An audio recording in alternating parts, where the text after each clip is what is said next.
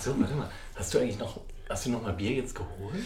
Ähm, ich hatte mir, äh, soll ich dir mal auch gleich lieber eins holen, oder? Ja, hol da wieder noch. Ah ja, ich denke, ach, das ist schon wichtig. Playspotting.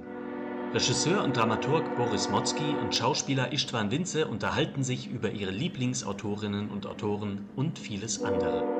Herzlich willkommen, liebe Hörerschaft, zu einer neuen, weiteren Folge von Playspotting im ja immer noch recht neuen Jahr 23, wobei wir wahrscheinlich den längsten Januar, gefühlt jedenfalls, äh, seit Jahrhunderten hatten, 437 trübe Tage. Istvan, die wir aber heute jetzt in süßliche neue Tage umwandeln mit einer Folge über Deirdre Kinahan, ich muss mir bei der Aussprache helfen, weil äh, es ist ein, ein irischer Name, ist das richtig? Ja, genau. Deirdre? Wir, wir haben eine irische Autorin heute, die wir in den Fokus rücken wollen. Und Deirdre Kinahan ist äh, recht korrekt. Also ich kann das auch diesmal nur sagen, weil ich sie kennengelernt habe.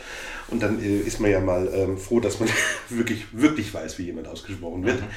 Ähm, Es gibt ja auch diese schönen Buttons, die man bei so gesellschaftlichen Ereignissen tragen kann. My name is, das ist ja bei mir auch so, dass ich dann manchmal gerne hinschreiben würde, uh, hard to pronounce. ja, Das ist wahrscheinlich auch was, was Sie kennt Ja. im internationalen Kontext. Ich, ich erinnere mich auch noch bei einer Lesung, äh, kleines gleich am Anfang, die du gemacht hast, damals zum Büchnerjubiläum in Darmstadt, wo du konsequent von dem betreuten Stückdramaturgen falsch namentlich ausgesprochen wurdest, auch als du ihn verbessert hast. So, also insofern, genau, das eint euch schon mal.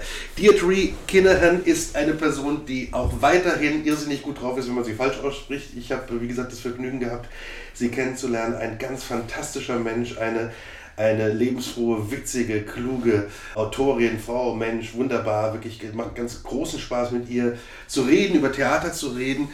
Ähm, kann man vielleicht gleich erzählen, der, der Bezug kommt daher, dass ähm, unser Chefdramaturg am Staatstheater Mainz wir vorhaben, ein Stück von ihr gesehen hat vor einigen Jahren auf dem Fringe Festival, Rathmines Road, und sehr begeistert davon war.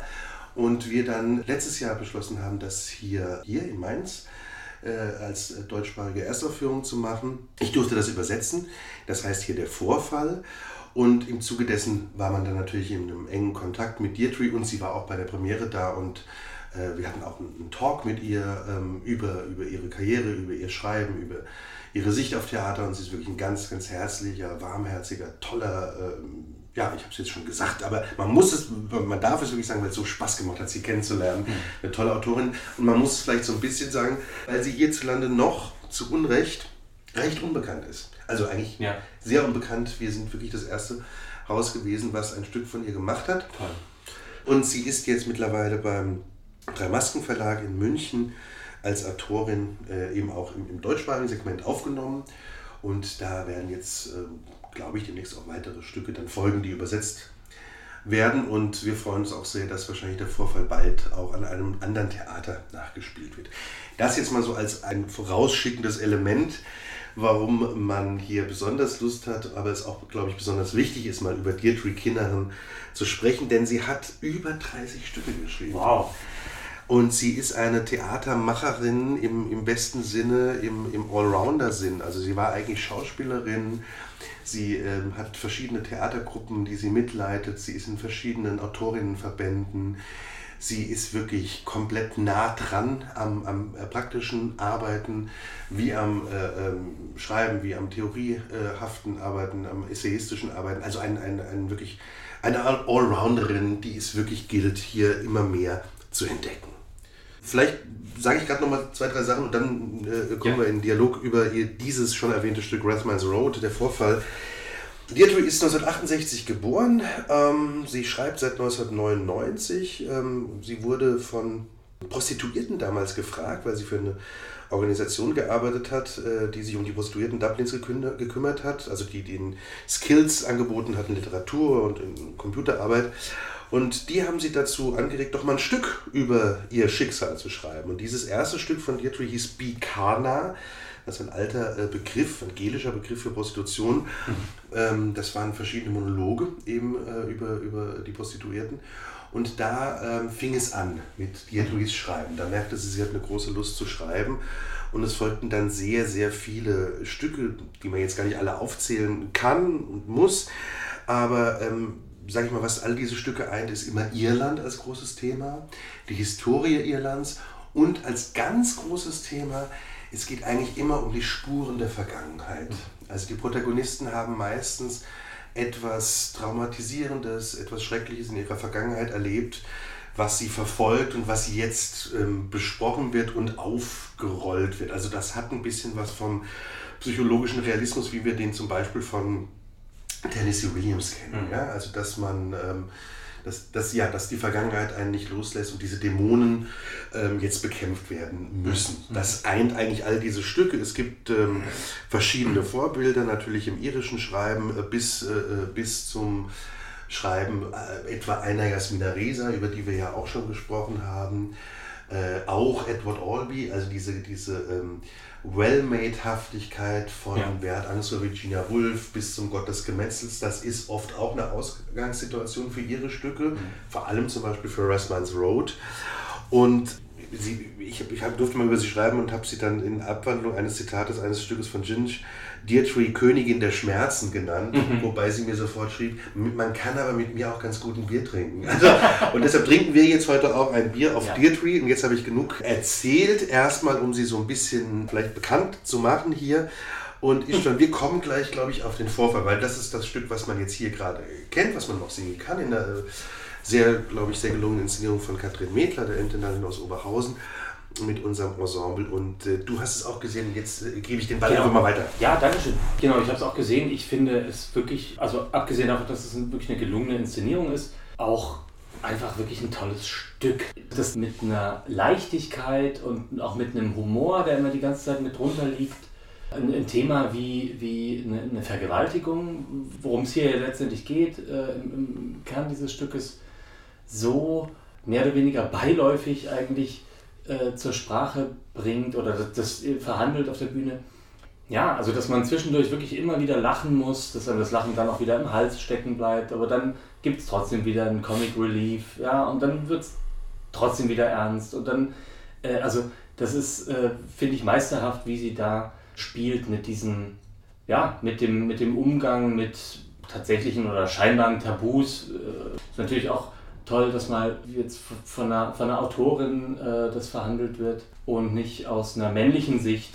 Und es gibt auch wirklich, es gibt schöne Figuren. Also sie hat. Vielleicht skizzieren ja. wir nur ganz kurz ja. einmal, weil, weil es ja noch so unbekannt ist, diesen Grundplot. Ja. Es, es sind zwei Ehepaare, die aufeinandertreffen. Es ist Sandra, die das Haus ihrer verstorbenen Mutter verkaufen will und ähm, äh, sie ist in diesem Haus und schwelgt eigentlich so ein bisschen in Erinnerungen. Und es kommt die Maklerin, die sie noch aus Schulzeiten kennt, mit ihrem jetzigen Mann.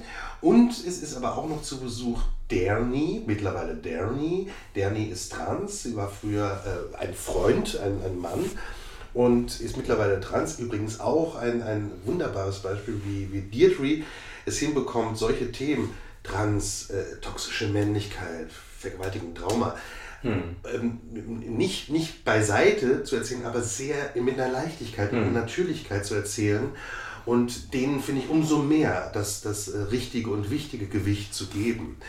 Und äh, genau, also die treffen aufeinander und was passiert recht schnell, das geht so los wie so ein bisschen Virginia Woolf oder Gottes Gemetzels. Mhm. Das ist so konversationsmäßig ganz nett, so ein bisschen. Könnte auch noch eine Komödie werden, mhm. denkt man. Das ja, hat, wie du sagst, einen sardonischen Witz. Ja. So. Oder am Anfang ist er noch gar nicht so sardonisch, aber der wird immer sardonischer. Und Sandra äh, meint eben in dem Mann der Maklerin ihren Vergewaltiger aus Studientagen sozusagen zu erkennen. Also es kommt raus, was sie immer verschwiegen hat, worüber sie nie reden konnte. Sie wurde vergewaltigt, eben in dieser Rathmines Road, das ist der Originaltitel, den wir natürlich schwer nur übersetzen konnten, deshalb heißt es bei uns der Vorfall. Und um eben jenen Vorfall, in Anführungszeichen, so hat er es nämlich der Vergewaltiger gesagt, naja, dieser Vorfall, ja, geht es und den versucht sie aufzuarbeiten in diesem Stück, indem sie ihn stellt. Wir bekommen aber irgendwann mit, dass es nur eine Vorstellung ist von hm. ihr, dass es ein Was wäre wenn ist. Also das heißt, das Stück wird ab einem gewissen Punkt zurückgespult und wir merken, sie hat es doch nicht gemacht. Sie stellt sich nicht ganz diesen Dämonen der Vergangenheit, sondern sie lässt es doch weiterlaufen wie bisher, oder? Fragezeichen. Ja, genau. Äh, genau, also sie, sie, es ist ein Durchspielen sozusagen von ihr. Ne? Was wäre, wenn ich diesen Menschen, den ich da zu erkennen glaube, konfrontiere? Wie würden, würde mein Umfeld reagieren? Wie würde mein Mann reagieren? Wie würde dieser Mensch reagieren? Ne? Und das ist natürlich hochinteressant und umso erschütternder dann am Ende, wenn wenn es diesen Twist nochmal gibt und man dann äh, merkt, das ist eigentlich alles gerade gar nicht passiert und dieses Geheimnis, was sie immer mit sich rumgetragen hat, ist sozusagen immer noch in ihr ja, verschüttet oder eingeschlossen oder. Ja, und es ist natürlich auch lange Zeit ein Thriller, wenn man es das erste Mal ja. sieht oder liest, weil man auch nicht ganz weiß, hat sie, also hat sie recht im Sinne von, ist das wirklich der? Natürlich mhm. glaubt man ihr ja, sofort, ja, dass das passiert ist, aber man ist längere Zeit nicht ganz äh, sicher, ob das der richtige ist. Das erinnert ein bisschen an ein Stück, was in den 90ern sehr populär war. Das war natürlich die männliche Perspektive. Ariel Dorfmann, Der Tod und das Mädchen ein Drei-Personen-Stück, ein Ehepaar äh, trifft auf einen Menschen und sie glauben da den Peiniger der Frau wiederzuerkennen. Man weiß es ganz lange nicht. Das gab mhm. eine ganz tolle Verfilmung von Polanski mit Ben Kingsley, Sigourney Weaver. Ähm, auch da klärte sich zum Schluss meiner Erinnerung schon so auf, dass es, dass es wirklich äh, derjenige ist, weil sie dreht den Spieß rum. Also das hat ein bisschen was von diesen Rape and Revenge Krimis bei Toten das Mädchen. Sie foltert ihn, um ihn zum Geständnis zu zwingen. Das ist hier so ein bisschen anders, wie du es gerade beschrieben hast. Es ist eine Was wäre wenn Konstellation. Aber es ist eben sehr, sehr lange unklar, ob er es ist. Er, er kann sich auch sehr gut argumentativ verteidigen. Man ist auch teilweise fast ähm, ja, hin und her gerissen, ist auch mal auf seiner Seite. Mhm.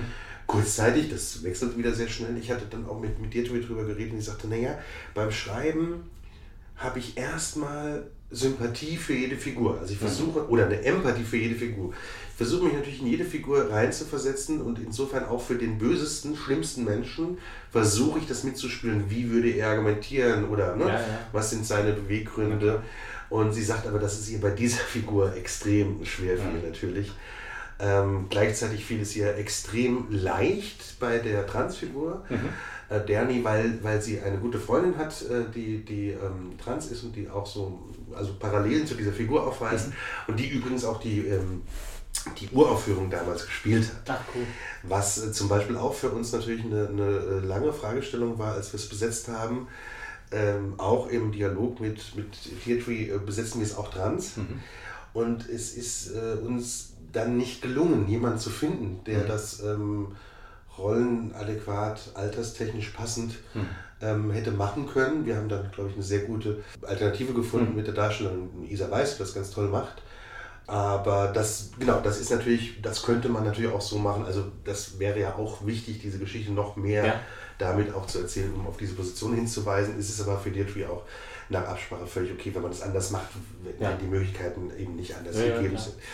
So, das ist, das ist äh, Rasmus Road, der Vorfall und es spitzt sich zu und das, also das Tolle, was wir schon so ein bisschen hatten, diese, diese sehr wichtigen und sehr ernsten Themen werden aber ähm, sehr mit einer Leichtigkeit, Natürlichkeit erzählt und man wird über den Trick, sage ich mal, well-made und Thriller und auch Komödie sehr reingezogen in etwas, was man vielleicht gar nicht so zulassen würde, wenn es experimenteller daherkäme, wenn mhm. es schwieriger, wenn es vorwurfsvoller, wenn es mhm. postdramatischer mhm. daherkäme, sondern sie lockt einem ein bisschen mit einer Form, die einem vertraut ist. Also das könnte auch eine Netflix-Serie erstmal sein, mhm. ja? so ein bisschen von, von der Dialogführung. Und, ja, ja, ja, und ähm, ja, also ich finde, äh, habe ich wieder viel gesagt, aber wirklich ein wichtiges Stück, glaube ich. Ähm, ja, finde ich auch. Ich finde es ich finde es wirklich auch also richtig gut, wie, wie sie es schafft, all diese ganzen Argumente, die, die ja seit, seit ja, also Jahrzehnten in, in, in der Diskussion darüber ähm, äh, bekannt sind, so auf diese Figuren irgendwie aufzuteilen, dass es aus den Figuren trotzdem herauskommt und nicht so aufgepflanzt wirkt. Das, jetzt will ich das noch sagen, ja. dann muss das macht die Figur das, ja. sondern es ja. wächst wirklich aus diesen Figuren irgendwie raus. Das ist toll. Es hat gar nichts Moralinsaures. Ja. Und es hat auch nicht diesen, also wenn man das ja erzählt, das ist ja manchmal so, ne, denkt man, oh Gott, jetzt, ah ja, ein Stück, was sich alle wichtigen Themen mhm. gerade so vorgenommen haben, mhm. das dann VHS-mäßig abarbeiten will. Ja, ähm, das ist ja dann auch manchmal zu viel des Guten, wo man sagt, ach, vielleicht wäre das gut gewesen, den Fokus auf eine, äh, ähm, ja, auf einen, äh, auf einen Thematik, auf einen Aspekt äh, äh, zu beschränken. Aber es gelingt ihr wirklich sehr gut, wie du sagst, weil sie ist, sie ist wirklich eine, eine absolute Könnerin. Da merkt man auch, das haben wir ja bei, bei also da ist der Vergleich, glaube ich, mit Walser wie Resa äh, mhm. richtig und wichtig, weil das immer Schauspielerinnen sind, die dann anfangen zu schreiben. Ja. Sie kennt auch die Gesetze der Bühne, auch die pragmatischen. Ja. Sie weiß auch, wie wichtig das ist, äh, Rollenfutter für Figuren zu haben. Sie weiß, wie wichtig es ist, plastische Figuren zu schreiben, Schauspielerinnen, Figuren mit zweiter Ebene, mit Subtexten, also mit wirklich, wo eine Tiefe da ist und gleichzeitig auch die scheinbare Oberfläche glänzen kann, sozusagen. Ja? Und das sind, das sind ganz tolle Figuren. Ähm, ja, die eben nicht thesenhaft daherkommen, papierend daherkommen, ja. sondern sehr lebendig, das sind wir wieder beim ersten Thema, Vikana, fleischlich sozusagen, mhm. ähm, da agieren und äh, mit denen man mitleidet. Und sie hat, da bin ich wieder so ein bisschen bei diesem Tennessee Williams-Vergleich, ja. also Vergleiche hinken auch, aber es sind alles Figuren, die viel Leid erfahren haben und auch die, die, die, die Bösewichter, die sie sind, ne, das muss man nicht in Abrede stellen, ja. aber natürlich sind das alles Figuren, die, die aus einem Leidpotenzial sozusagen agieren und ähm, ja. die versuchen, ihr Leid abzuarbeiten, der eine mehr, der andere weniger, aber daraus, daraus sind sie geboren und ähm, sie, ich habe gerade nochmal nach diesem Zitat gesagt, was ich vorhin so ein bisschen angeführt habe mit der, mit der Gleichberechtigung der Figuren. Sie hat gesagt, das Menschliche aller Charaktere habe ich immer vor Augen und es ist egal, an welchem Punkt die Figur gerade steht. Alle haben eine Geschichte zu erzählen mhm. und verdienen unseren Respekt und unsere Aufmerksamkeit. Ja. Und ich glaube, das ist so ein bisschen wirklich die Prämisse für ihr Schreiben. So, also ich würde beim, beim Vorfall sehr dafür werben, wir spielen das noch, diese Spielzeit, sich das nochmal anzuschauen. Absolut, ja, ich auch. So, und, ja, empfehlen. Und, und ich hoffe wirklich sehr, dass das ähm, weiter nachgespielt wird. Mhm. Natürlich auch, damit die Übersetzertantiemen für mich erhöhen. ja, klar. Das muss man ja auch sagen, jetzt, muss man jetzt gar nicht. Nein, das wäre nur ein Mini-Nebeneffekt. Äh, Deirdre ist, wir haben es vorhin gesagt, ist jetzt so Mitte 50 und hat sehr, sehr viel äh, Stücke schon geschrieben und sie hatte dann einen großen Schicksalsschlag, dass sie, als sie 50 wurde, ähm, eine, eine Krebserkrankung hatte, äh, über die sie sehr offen spricht. Sie hatte äh, sehr starke Formen von Brustkrebs und ähm, wusste natürlich nicht mehr, wie geht es jetzt weiter und hat dann aber auch einmal mehr dieses Arbeiten als ein sehr positives, heilsames beschrieben, hat gesagt, ja. diesen verfickten Krebs, Zitat von ihr, heile ich damit, dass ich weiter schreibe und umso mehr schreibe und umso mehr produziere. Und ein Stück, was auch aus dieser Prämisse entstanden ist, darauf könnten wir vielleicht auch noch ein bisschen eingehen, ist ja. The Savior. 2021, also inmitten unserer Corona-Lockdown-Zeiten entstanden. Ähm, und so habe ich das denn auch ähm, nur online gesehen. Ähm, äh, das war eine Produktion, die die irische Botschaft in Frankfurt mit lanciert hat, auch dieses Screening mhm. und auch noch ein Autorinnengespräch gemacht hat. Äh, auch wieder ein, ein hochspannendes Stück. Das beginnt mit einem sehr langen Monolog einer Frau, die gerade 67 Jahre alt geworden ist. Und man denkt auch als erstes, weil das geht fast eine halbe Stunde, gut, das ist ein Monologstück. Diese Frau ähm, raucht eine Zigarette, sagt, dass sie Geburtstag hat und recht schnell kommt sie da äh, ins Schwärmen, dass sie einen jungen Liebhaber hat, der sie sexuell vor allem irrsinnig erfüllt. Ja? So, man denkt schon so ein bisschen, naja, jetzt wird es auch so, ja, weiß ich jetzt gar nicht, wo soll das hinführen? Ja? Ist das jetzt ein frivoles Offenbaren einer späten Jugend, in Anführungszeichen? Ähm, natürlich ist es wie immer mehr, was dahinter steckt. Es ist ein Stück über Erziehung in Irland, ein Stück über Katholizismus, ein Stück darüber, wie diese Frau, als sie als sie äh, Jugendliche war, äh, von Nonnen gequält wurde. Mhm. Es ist ein Stück über verlorene Liebschaften. Es ist aber auch ein Stück mit einem Überraschungsbesuch. Nach einer halben Stunde taucht ihr Sohn auf. Man denkt als erstes, ist es der Liebhaber, der jetzt kommt. Mhm. Ist aber ihr Sohn. Und im Laufe dieses Gespräches, man merkt, die hatten auch eine schwierige Beziehung, kommt aber eine weitere harte Komponente raus. Denn er sagt, dass dieser Liebhaber, den die Mutter da hatten, von dem sie so beglückt ist, dass das ein entflohener Sträfling ist und, um es noch zu toppen, dass er wahrscheinlich ein Pädophiler ist. Hm. Und jetzt laufen natürlich verschiedene Filme ab, weil jetzt merkt sie plötzlich, oh Gott, war der nur da, weil ihre Enkelin auch zu Besuch war. Hm. Oh Gott, was war eigentlich? Und dann verteidigt sie das aber immer mehr aus Selbstschutz. Und es fällt dieser, finde ich, sehr, sehr, ja, klingt erstmal vielleicht sogar banal, aber es ist ein sehr, sehr wichtiger Satz, auch wieder für das Schreiben von Kindern und für das Entwickeln solcher Figuren, denn sie sagt, ähm, it's a sin, not a sinner. Ja, also es, ist, es geht ja um die Sünde, aber nicht ja. um den Menschen. Nicht der Sünder ist der, äh, also dem muss man verzeihen. Das hat auch so, ist auch so eine fast pervertierte Auffassung von Katholizismus vielleicht, ja, also. Fragezeichen. Mhm. Und ähm, am Ende zerstreitet sie sich mit dem Sohn, nicht aber mit diesem Liebhaber, beziehungsweise, und das ist auch immer ihr Trick, man weiß auch gar nicht mehr, was ist wirklich äh, real gewesen oder was hat sie sich eingebildet. Das Ja. war im Vorfall ja auch so. Genau. Weiß gar nicht, Das kam die zu Besuch oder Ja, nicht. ja, mit so Realitätsebenen, wo Ja. man nicht genau weiß als Zuschauender oder äh, Leser, äh, was, was ist jetzt Realität und was ähm, bilden sich die Figuren ein. Das ist ja auch hochinteressant ne? und es fordert uns ja dann auch nochmal heraus, äh, selber darüber nachzudenken. Ne? Wo verorten wir uns eigentlich? Ja, und es schafft für uns natürlich so verschiedene Interpretationsansätze, Lesarten, die ähm, für die Bühne immer spannend sind, weil wir ja sowieso eigentlich aus jedem Stück eine Lesart machen, ne? als. Regie-Team. Ja. Ähm, und gleichzeitig aber auch für den Rezipienten in dem Moment ist es einfach immer eine Mehrdeutigkeit in einem vielfach ähm, beschriebenen Raum, der gar nicht so leicht zu dechiffrieren ist, wie man vielleicht anfangs denkt. Mhm. Also, und das, das meine ich wieder mit der, mit der Parallelführung von, ähm, äh, ja, von, von wichtigen, relevanten Themen, die aber ähm, in Anführungszeichen sehr gut verpackt daherkommen, dass man wie bei einem Thriller miträtselt, wer ist Mhm. der Mörder, beziehungsweise wer ist der Täter, wer ist der Schuldige, welche Vergangenheitsstimme stimmt Ja. oder wo sind subjektiv, also was ist die Wahrheit, wo sind subjektive Ja klar, Wahrheit? oder, oder stimmt überhaupt irgendeine Stimme? Oder wo, genau. Aber das, das was du sagst mit der, mit der Interpretation des Regie-Teams von dem Text, ist natürlich auch, um das Ganze jetzt noch auf eine noch allgemeinere Ebene zu hieven, ist natürlich eine, eine, jedes Mal auch im Theater eine tolle Frage. Und das kann man, finde ich, nur immer den Menschen entgegenhalten, die, die irgendwie sagen, es gibt ein schriftliches Werk und das kann man auf eine richtige Weise aufführen und dann gibt es andere Inszenierungsarten, die irgendwie unnatürlich oder weiß ich nicht, irgendwie widerrechtlich oder so sind. Ja?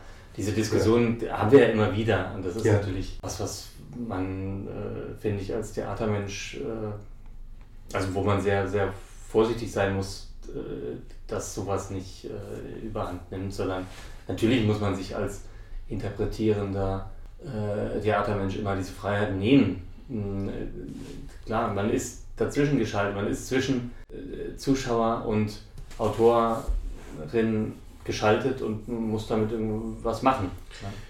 Total. Und äh, vielleicht, um es jetzt nochmal kurz zurückzuführen Ja. auf, auf konkret an das Werk von, von Deirdre Kinnan, es, es gibt äh, diese Gemeinsamkeiten, haben wir, glaube ich, beschrieben, was, äh, was all diesen Stücken äh, innewohnt, Spuren der Vergangenheit, äh, Irland, erzähl mal. Mhm.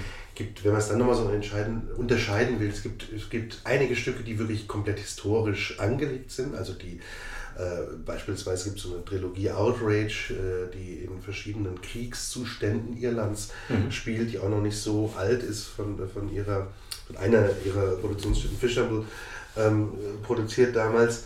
Und dann gibt es eben die sozusagen jetzigen heutigen Stücke, die aber eben auf die Vergangenheit zurückgreifen. Äh, Das wäre eben Savior, über den wir gerade äh, äh, geredet haben.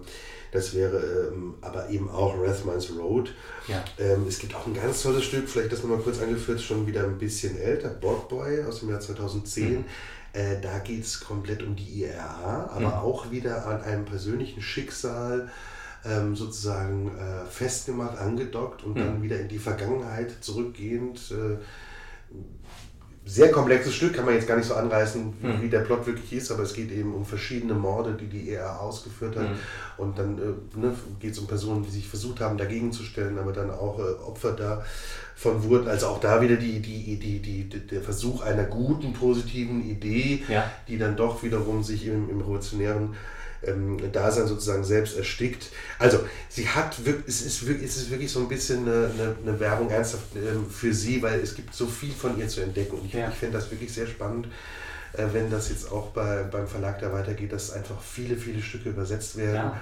dass man Sachen als Gastspieler einlädt, dass das Vorfall weiter gespielt wird, weil das ist wirklich so ein, so ein Riesenpfund. Ähm, äh, ja, dieses Werk sich anzuschauen und auch die Autorin, die ja da ist und die, die Hm. Lust auf Kommunikation hat, einzuladen für Workshops, für Talks, Mit der man auch ein Bier trinken mit kann. der man wirklich nicht nur ein Bier trinken kann, sie ist wirklich sehr, sehr, sehr unterhaltsam und wir hatten eine sehr, sehr schöne, drei Tage vor der Premiere, damals, letztes Jahr ungefähr im Mai gewesen, glaube ich, einen sehr schönen Talk, ähm, auch mit Unterstützung der irischen Botschaft Frankfurt, Mhm. äh, wo wir, wie gesagt, ähm, mit, mit der Regisseurin, auch mit Katrin Medler, äh, geredet haben, mit Deirdre über dieses Stück, aber generell über, über so eine Auffassung von Theater, wie du es ja auch gerade Mhm. versucht hast, was wir uns ja sowieso auch nach diesen oder in immer noch diesen Corona- und Krisenzeiten immer fragen, was ist relevant und wo ist es wirklich wichtig Ja. und was machen wir. Und wir Ja. müssen uns auch mal wieder mehr hinterfragen und äh, neu erfinden kann man sich nicht, aber man muss auch mal schauen wieder, was, was ist gerade, was ist denn wichtig äh, und wo hat man was zu erzählen. Und ich Ja. glaube, da ist wirklich Deirdre ein sehr, sehr gutes Beispiel. Die irische Dramatik, die irische Literatur ist sowieso eine hochspannende. Mhm. Äh, nicht zuletzt äh, ist Beckett, äh, gehört Beckett da dazu. Äh, nicht zuletzt gibt es da einige Nobelpreisträger, äh, die daherkommen. Und das ist ähm, wirklich auch eine sehr, ist eine sehr kommunikative Literatur und Dramatik, ist immer im Austausch. Ja? Also selbst wenn sie in der Verweigerung des Austauschs ist, wie es bei Beckett Sachen ist, Mhm. hat es trotzdem immer den, den Bezug nach außen, also so wie Beckett in Frankreich geschrieben hat, Französisch geschrieben hat, es gibt Mhm. immer das, das Grenzüberschreitende sozusagen. Mhm. Und genau, das, jetzt habe ich so ein Pamphlet gehalten. Aber, aber das ist wirklich auch, also es gilt, Deirdre ähm, zu entdecken, das kann man glaube ich schon Ja. sagen. Ja. Ja, und was ja heute auch so ein bisschen virulent ist, ist natürlich eine Literatur, die nicht aus dem Konzert der europäischen Großmächte stammt, sondern eben eine vom Rand, eine Ja. von einer nicht, eine nicht imperiale Vergangenheit habende Ja. Literatur. Und das finde ich ja auch interessant. Ja. Ja. Also wer sich da noch ein bisschen auch wissenschaftlich sozusagen weiterbilden will, es gibt mittlerweile auch ein ähm, Buch, was verschiedene wissenschaftliche Aufsätze, Ansätze über sie ähm, abbildet. Das ist ähm, The Theater of Deirdre Kinnan, glaube ich, bei, bei Nick Herrnbuchs ist das verlegt. Ähm, wirklich ganz, ganz interessanter Band auch über sie und über ihre Bandbreite, muss man da wirklich auch sagen. Und äh, genau, von, von Maria Kurdi und Lisa Fitzpatrick rausgegeben.